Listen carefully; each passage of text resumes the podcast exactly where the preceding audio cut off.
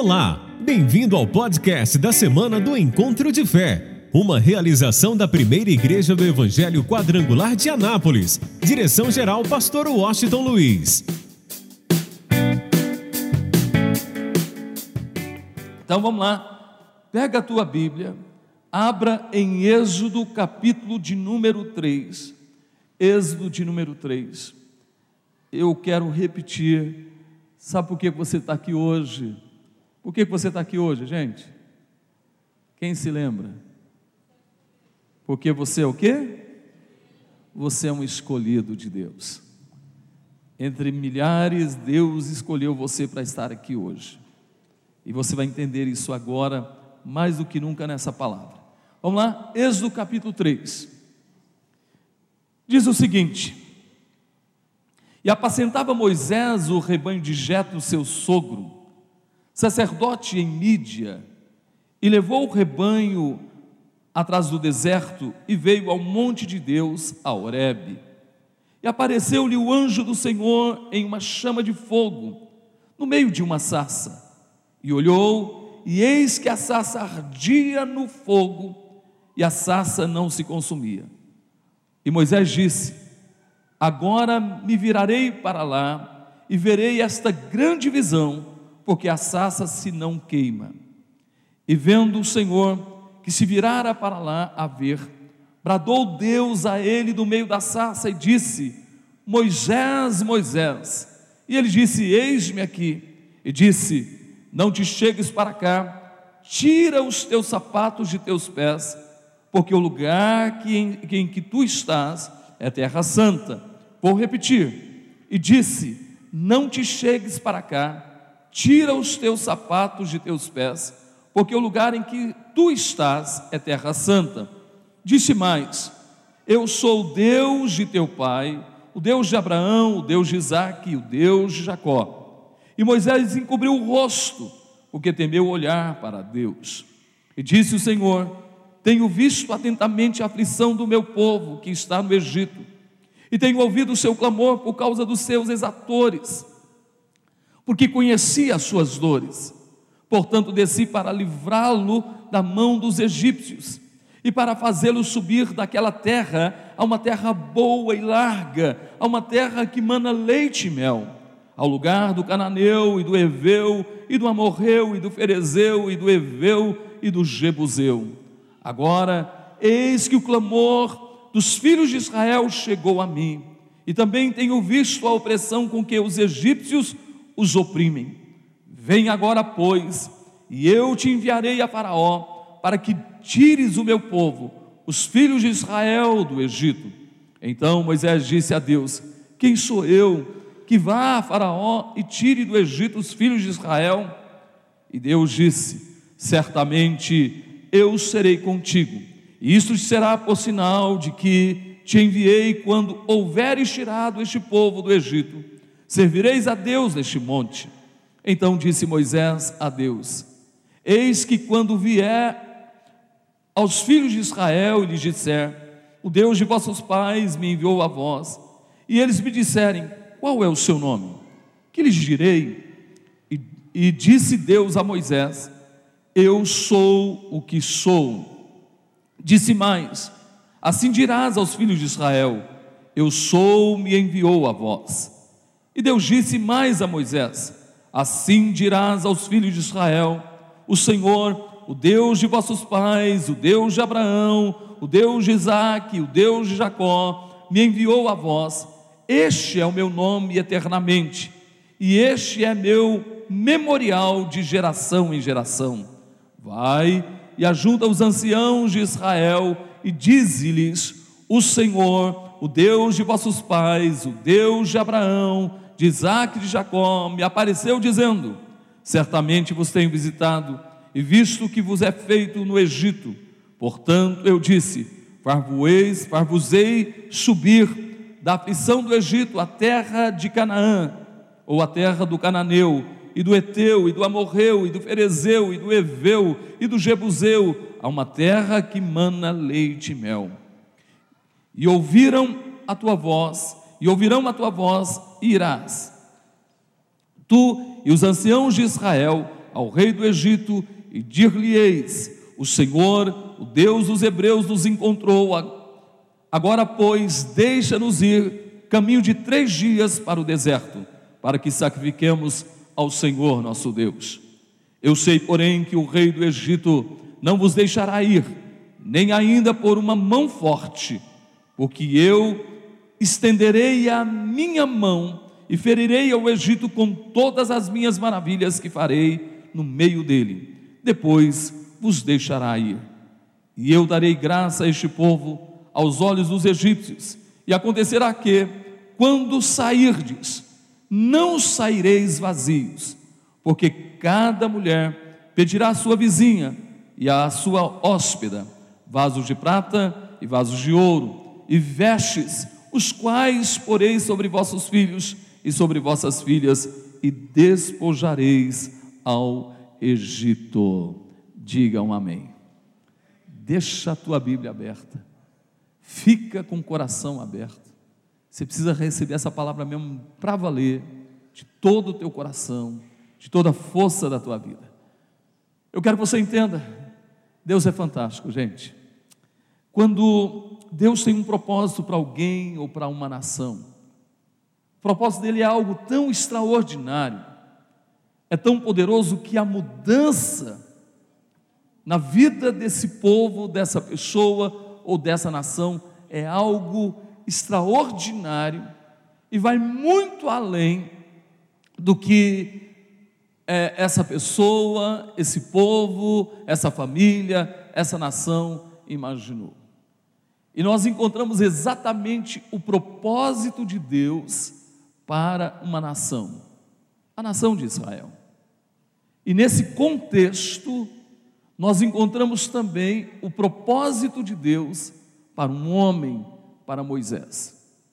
Primeiro vamos entender, e eu quero que você guarde isso em seu coração, porque muitas vezes o propósito para uma família, o propósito para uma cidade, o propósito para uma nação, está muito ligado ao propósito para a vida de uma pessoa ou para a vida de pessoas. Então vamos observar uma coisa interessante.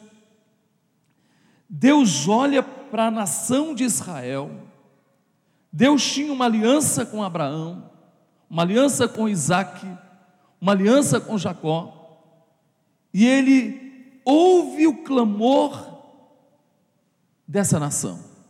Aproximadamente 400 anos de escravidão. E não era o propósito de Deus para esse povo. E Deus, na verdade, ouve o clamor dessa nação. E Deus se manifesta. E olha aqui, eu quero que você entenda a proposta de Deus, a promessa de Deus para a vida desse povo. Para quem, durante toda a existência, ou aproximadamente aquela geração e outras gerações, porque aproximadamente 400 anos, esse povo só conhecia escravidão. Aí, Deus, na verdade, se manifesta e traz o propósito para essa nação. Acompanhe comigo, vamos ler novamente. Olha o que ele diz no versículo 7 Olha o que, Deus diz para Moisés. E disse o Senhor: Tenho visto atentamente a aflição do meu povo que está no Egito. Eu vi e tenho ouvido. Deus está dizendo: Eu tenho visto e eu tenho ouvido. Eu vejo a aflição e ouço o clamor do meu povo por causa dos seus exatores por causa dos seus escravizadores, porque conheci as suas dores. Aí Deus se manifesta, gente. Deus, olha, eu tenho visto, eu tenho ouvido, eu sei o que, que os egípcios estão fazendo com o meu povo, com os meus filhos, a nação de Israel.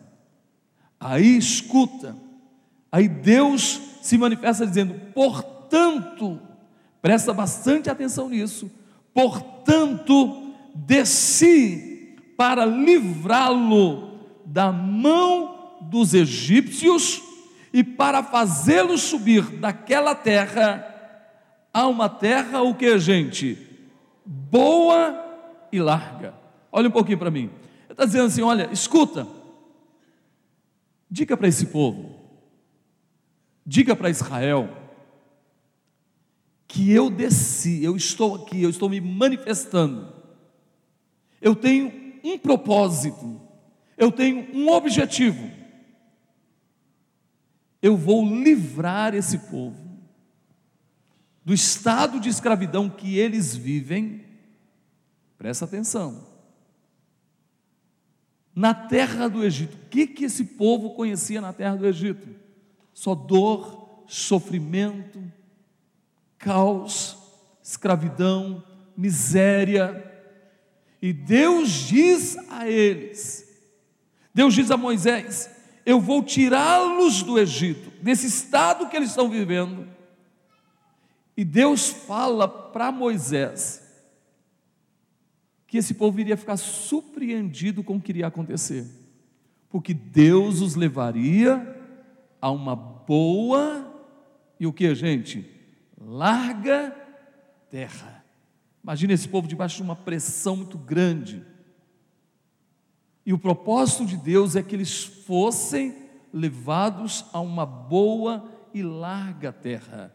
Uma terra que uma terra que mana leite e mel. Pense bem, e eu quero que você guarde isso em seu coração. Um povo que só conhecia dor e sofrimento, Deus está dizendo: Eu vou levar vocês. Diga para eles, Moisés: Eu vou levá-los. Esse é o propósito meu para a vida deles. Eu vou levá-los a uma boa e larga terra, uma terra que mana leite e mel. Agora vamos entender uma coisa importante.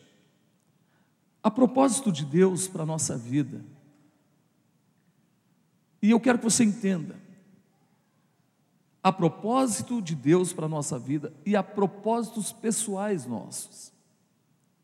Por exemplo, essa campanha você precisa ter um propósito, você não está fazendo só por fazer.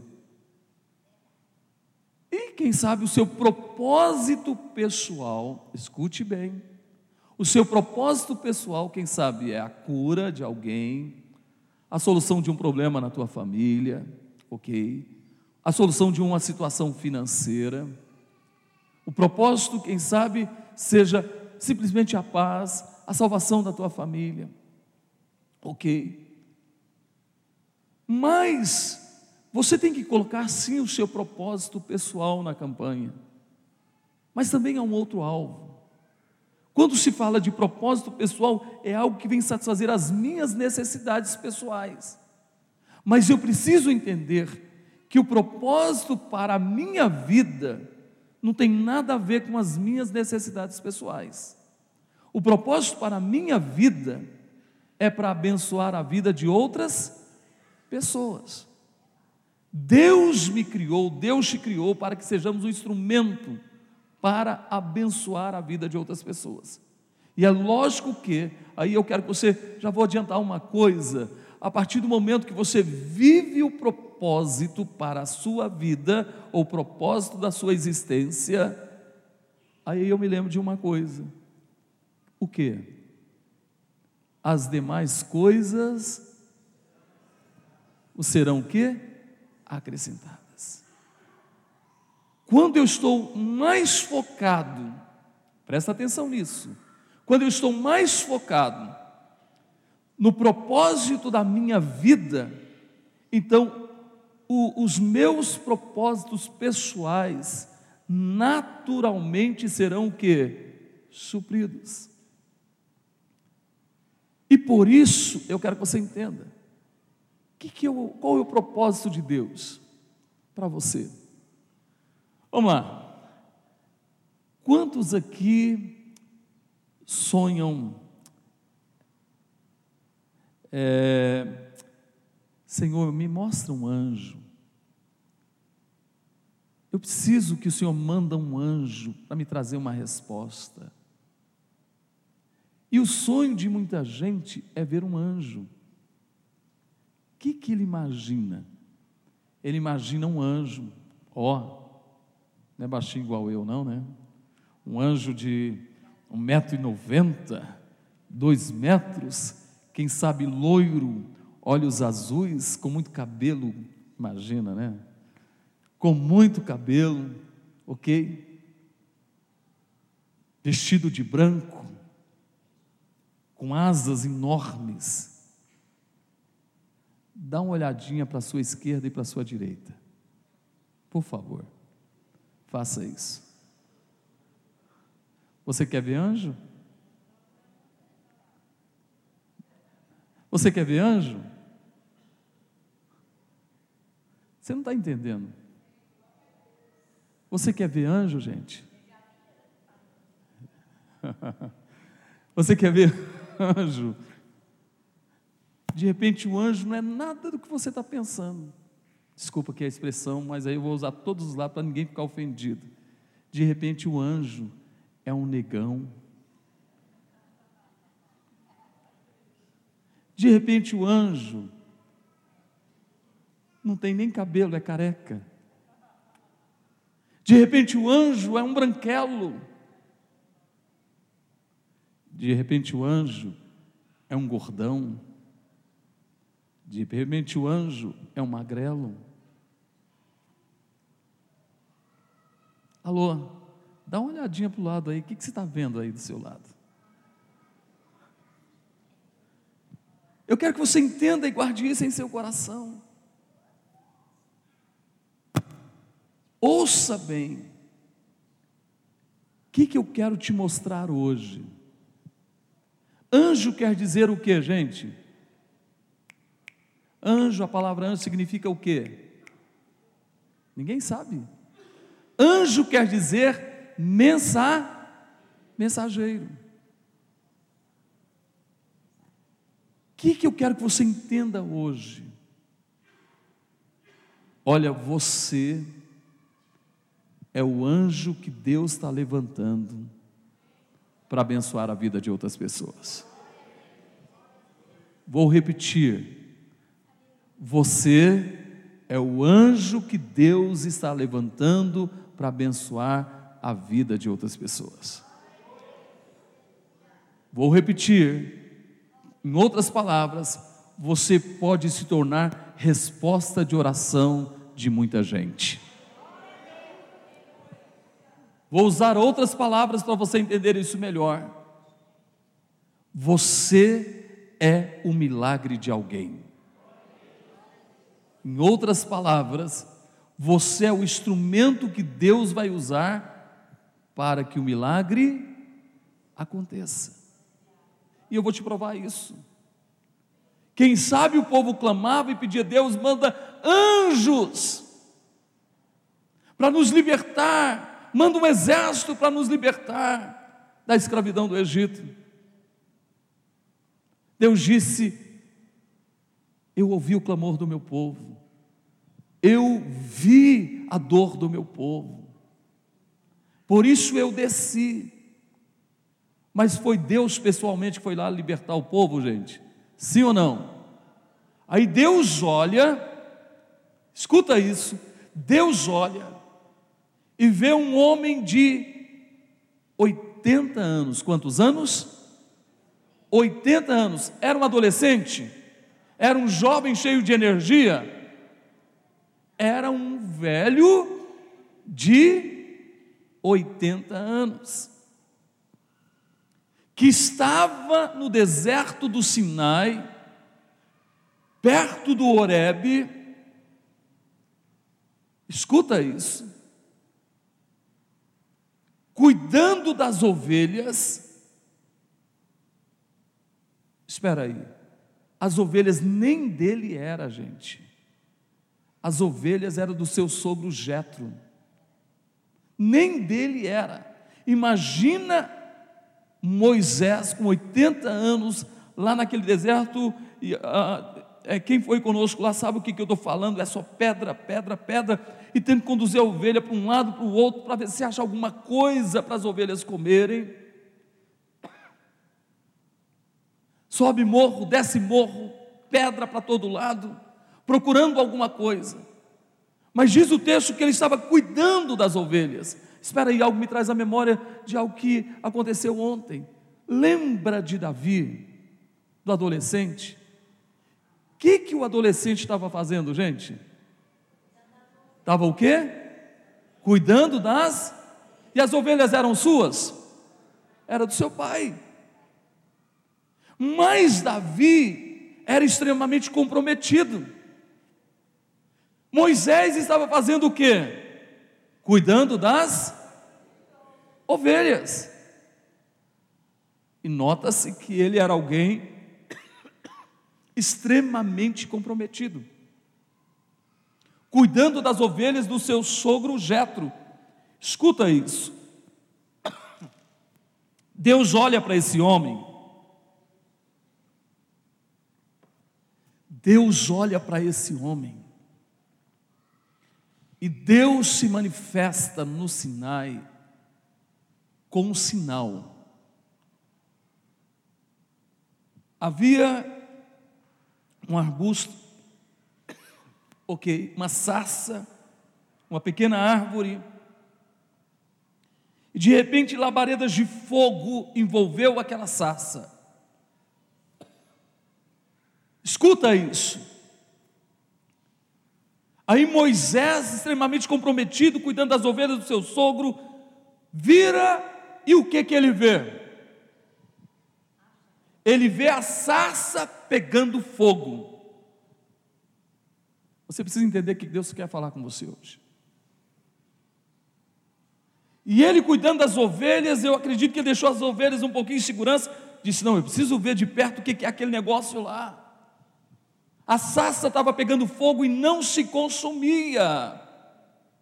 Aí o que, que Moisés faz? Ele ficou curioso, era uma experiência sobrenatural, ele nunca tinha visto nada igual. Então ele se vira e vai ao encontro, vai ao Horebe, aonde a sarça estava pegando fogo.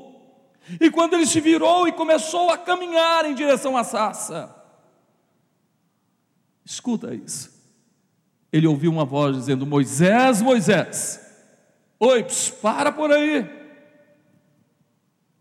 para por aí, tira a sandália ou o sapato dos teus pés, porque o lugar que pisa é santo. Espera aí. O que que Deus estava dizendo para Moisés? Escuta. Que ninguém pode tomar posse do propósito de Deus, ter uma experiência sobrenatural com Deus e tomar posse do propósito de Deus para a sua vida, que se primeiro não fizer uma coisa, se santificar. Moisés estava prestes a tomar posse do propósito da sua vida, embora estava nele o propósito.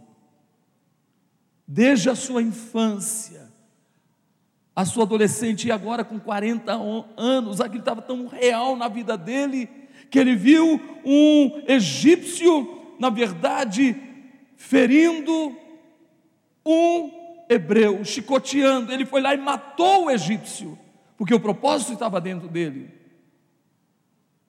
Mas ele ainda não tinha uma revelação forte desse propósito. Agora, para se ter essa revelação e tomar posse do propósito, a primeira coisa que precisa acontecer é se santificar. Ninguém toma posse do propósito da sua vida se não se santificar. O que é santificar, gente? Ser santo quer dizer o quê? Ser o quê? Separado. Se santificar é se separar.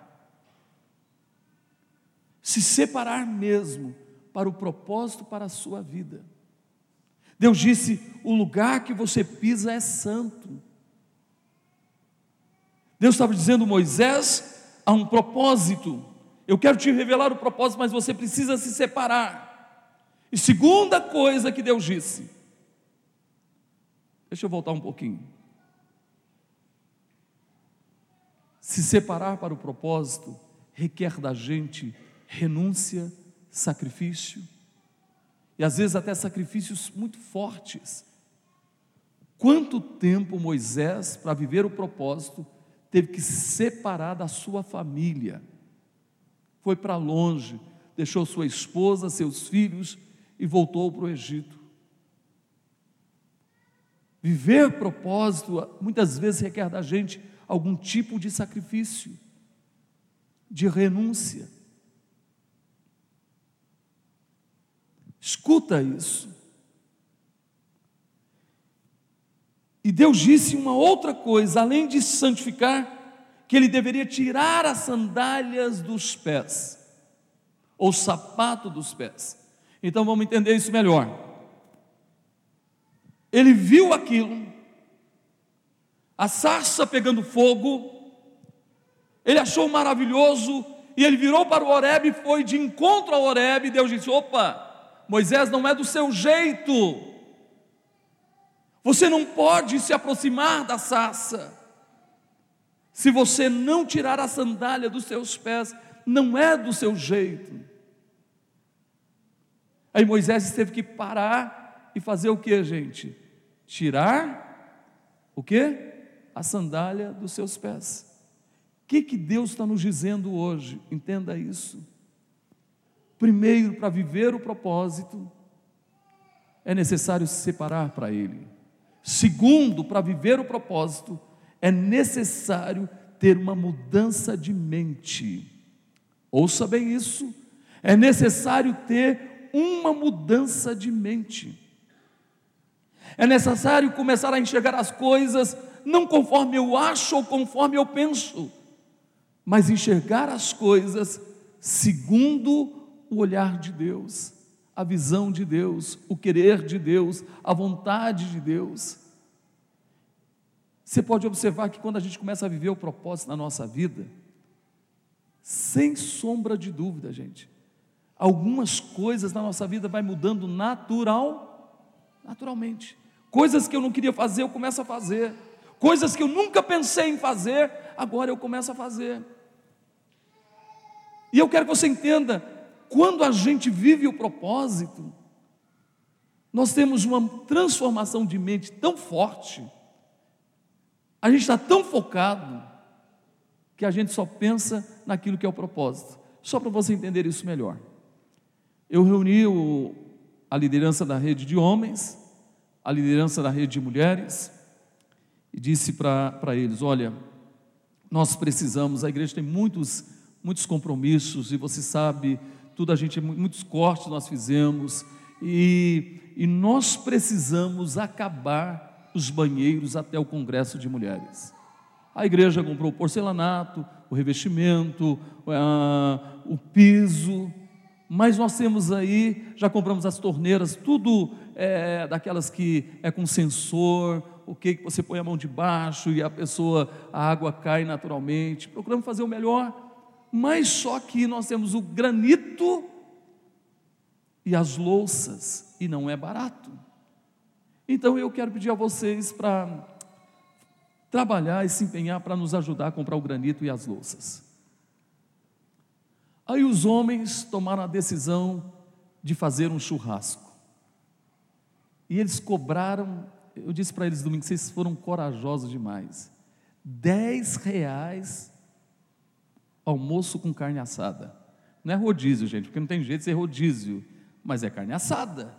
Dez reais. Falei, vocês são corajosos demais. Falei para Ebenezer, Ebenezer, nossa, vocês foram muito corajosos. Ele falou, pastor, nós queremos alcançar mil pessoas. Queremos fazer um, um almoço para mil pessoas, estamos trabalhando para isso. Aí eu falei, Ebenezer, nossa, você não sabe que oportunidade vocês estão, estão tendo que nós estamos tendo. Por quê? A gente vai convidar alguém que não é crente para vir almoçar com a gente. E que hora que a gente vai marcar o um almoço, gente?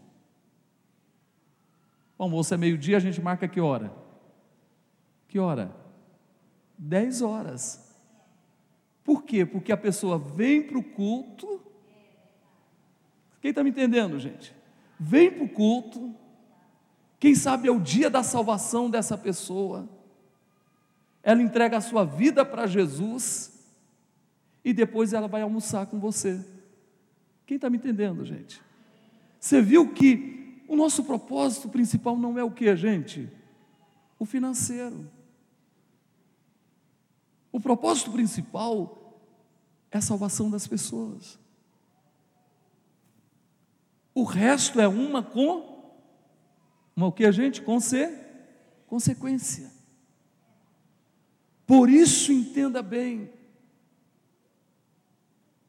é necessário a gente ter uma mudança de visão, não é o financeiro, é a salvação das pessoas, a comunhão entre os irmãos. Isso tem que estar no nosso coração. Por isso Deus disse Moisés, imagina como era a mente de Moisés até aquele momento, e você, quando você olha no capítulo 4, e a gente não tem tempo de falar, você entende como era a mente de Moisés. E Deus disse assim: Olha, tira a sandália dos teus pés, você precisa passar por essa transformação, é do meu jeito, não é do teu jeito. Aí escuta bem. Olha só que coisa fantástica. Naquele momento, Moisés obedeceu a Deus, tirou a sandália dos seus pés, se aproximou, e quando estava se aproximando, Deus disse: Moisés, eu sou o Deus de teu pai, o Deus de Abraão, o Deus de Isaac e o Deus de Jacó. Alô, meu irmão, quando a gente se separa para o propósito de Deus para a nossa vida, para o propósito para a nossa vida, a gente passa por uma transformação de mente e nós temos uma revelação mais de perto de quem Deus é. Foi isso que Moisés viveu naquele momento.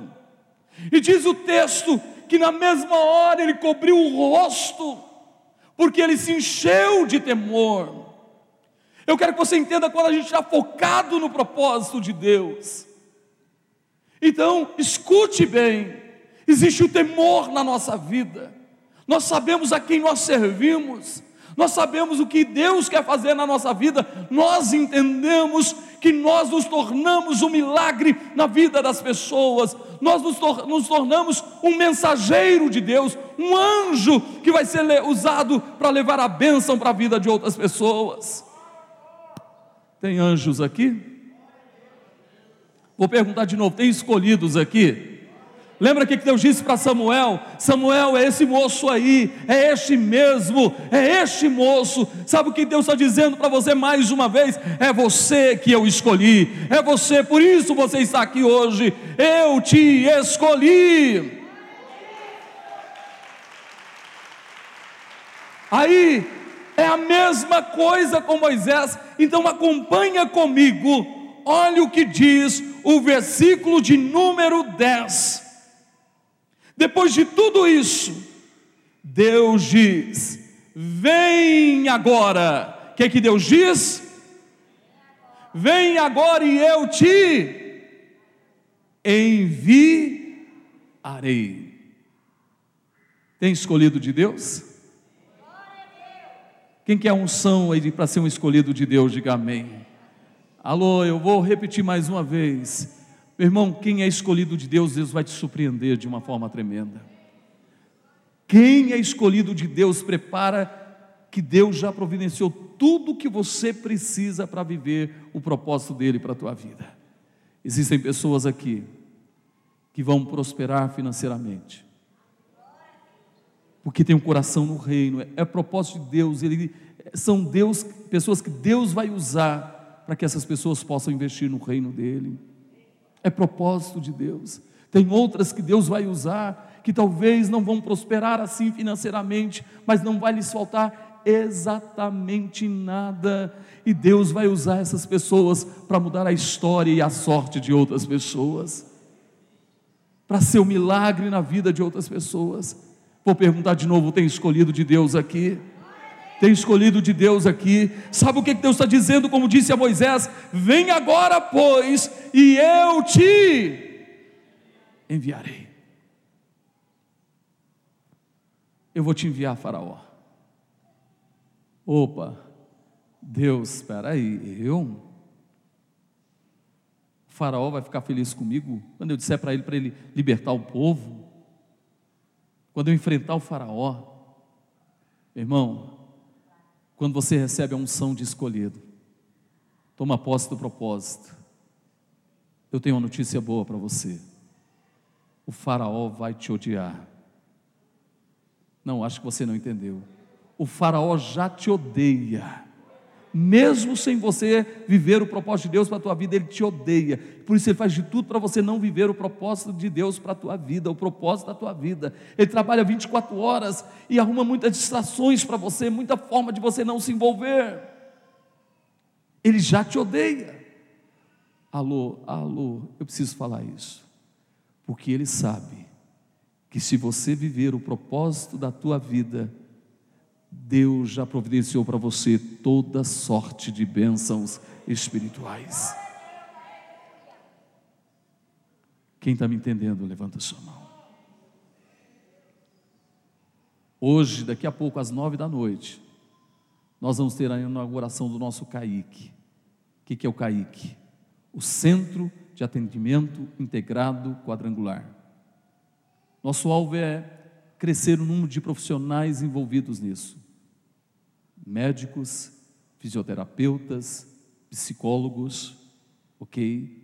É, vários cursos, advogados, vários cursos para abençoar a comunidade. Porque a igreja tem um propósito. Aonde a igreja chega, ela abençoa as pessoas.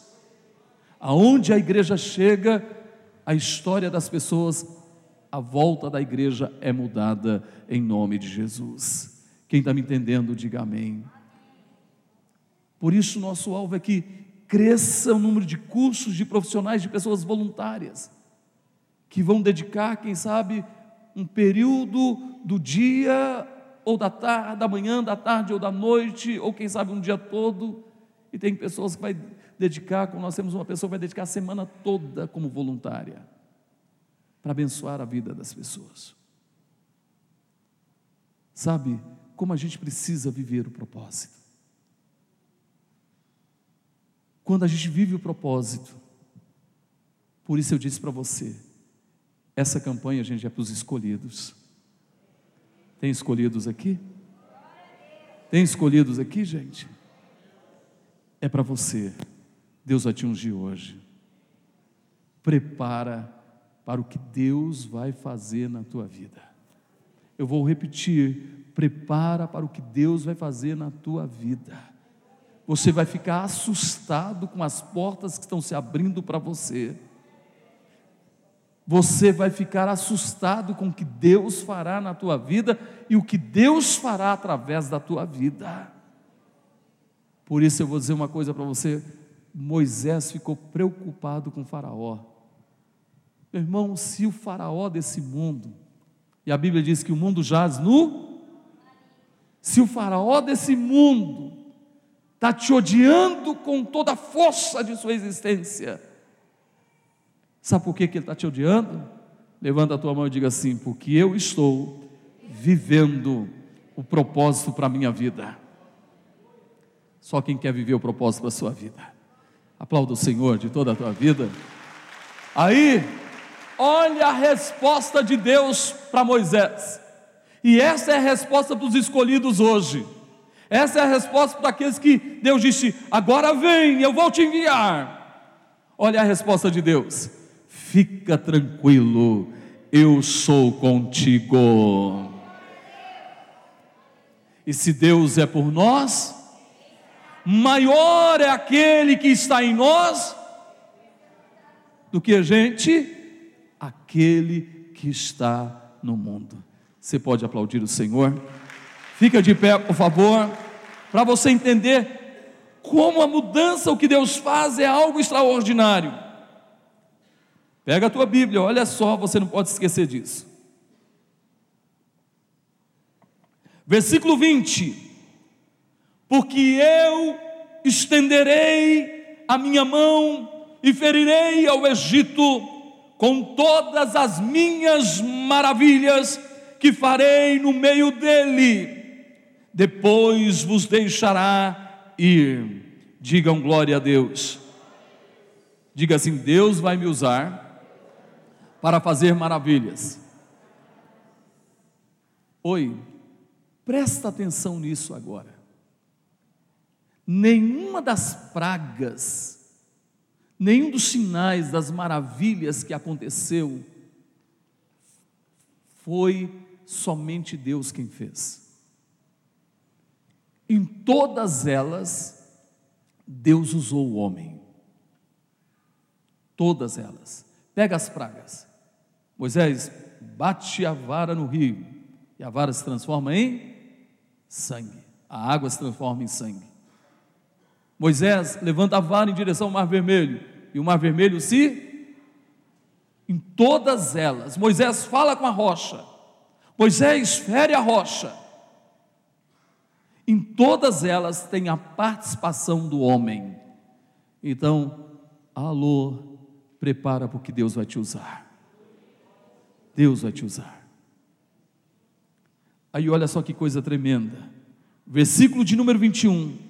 E eu darei graça a este povo aos olhos dos egípcios, e acontecerá que quando sairdes, não saireis vazios, porque cada mulher pedirá à sua vizinha e à sua hóspeda vasos de quê?